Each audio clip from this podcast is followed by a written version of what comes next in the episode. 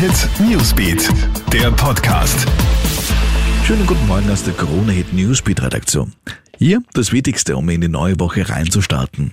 Wie geht's nach dem 19. Mai weiter? Diese Frage soll heute beantwortet werden.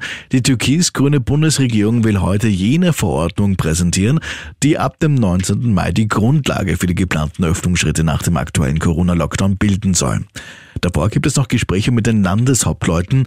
Mit dem 19. Mai soll es ja zu einer breiten Öffnung in weiten Bereichen kommen, sofern es die Infektionszahlen hergeben. Wir kommen in die Obersteiermark. Dort sind drei Hektar Wald gestern Nachmittag abgebrannt. 55 Personen von sechs Feuerwehren waren an der Brandbekämpfung beteiligt. Man habe rund 40.000 Liter Löschwasser mit Tankautos vom Freizeitsee Lassing auf den Berg gebracht. Rund zwei Stunden nach dem Alarm war das Feuer dann unter Kontrolle.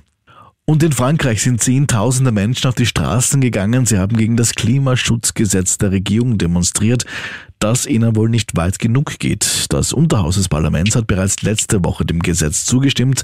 Aus Sicht der Demonstranten wäre es unzureichend. Nach Angaben der Organisatoren haben sich insgesamt über 115.000 Menschen an den landesweiten Kundgebungen beteiligt. Knapp die Hälfte von ihnen in Paris. Das war's fürs Erste. Mehr Infos bekommst du laufend auf KroneHit.at und wir würden uns freuen, wenn du diesen Podcast abonnierst. Schönen Tag noch. KroneHit Newsbeat, der Podcast.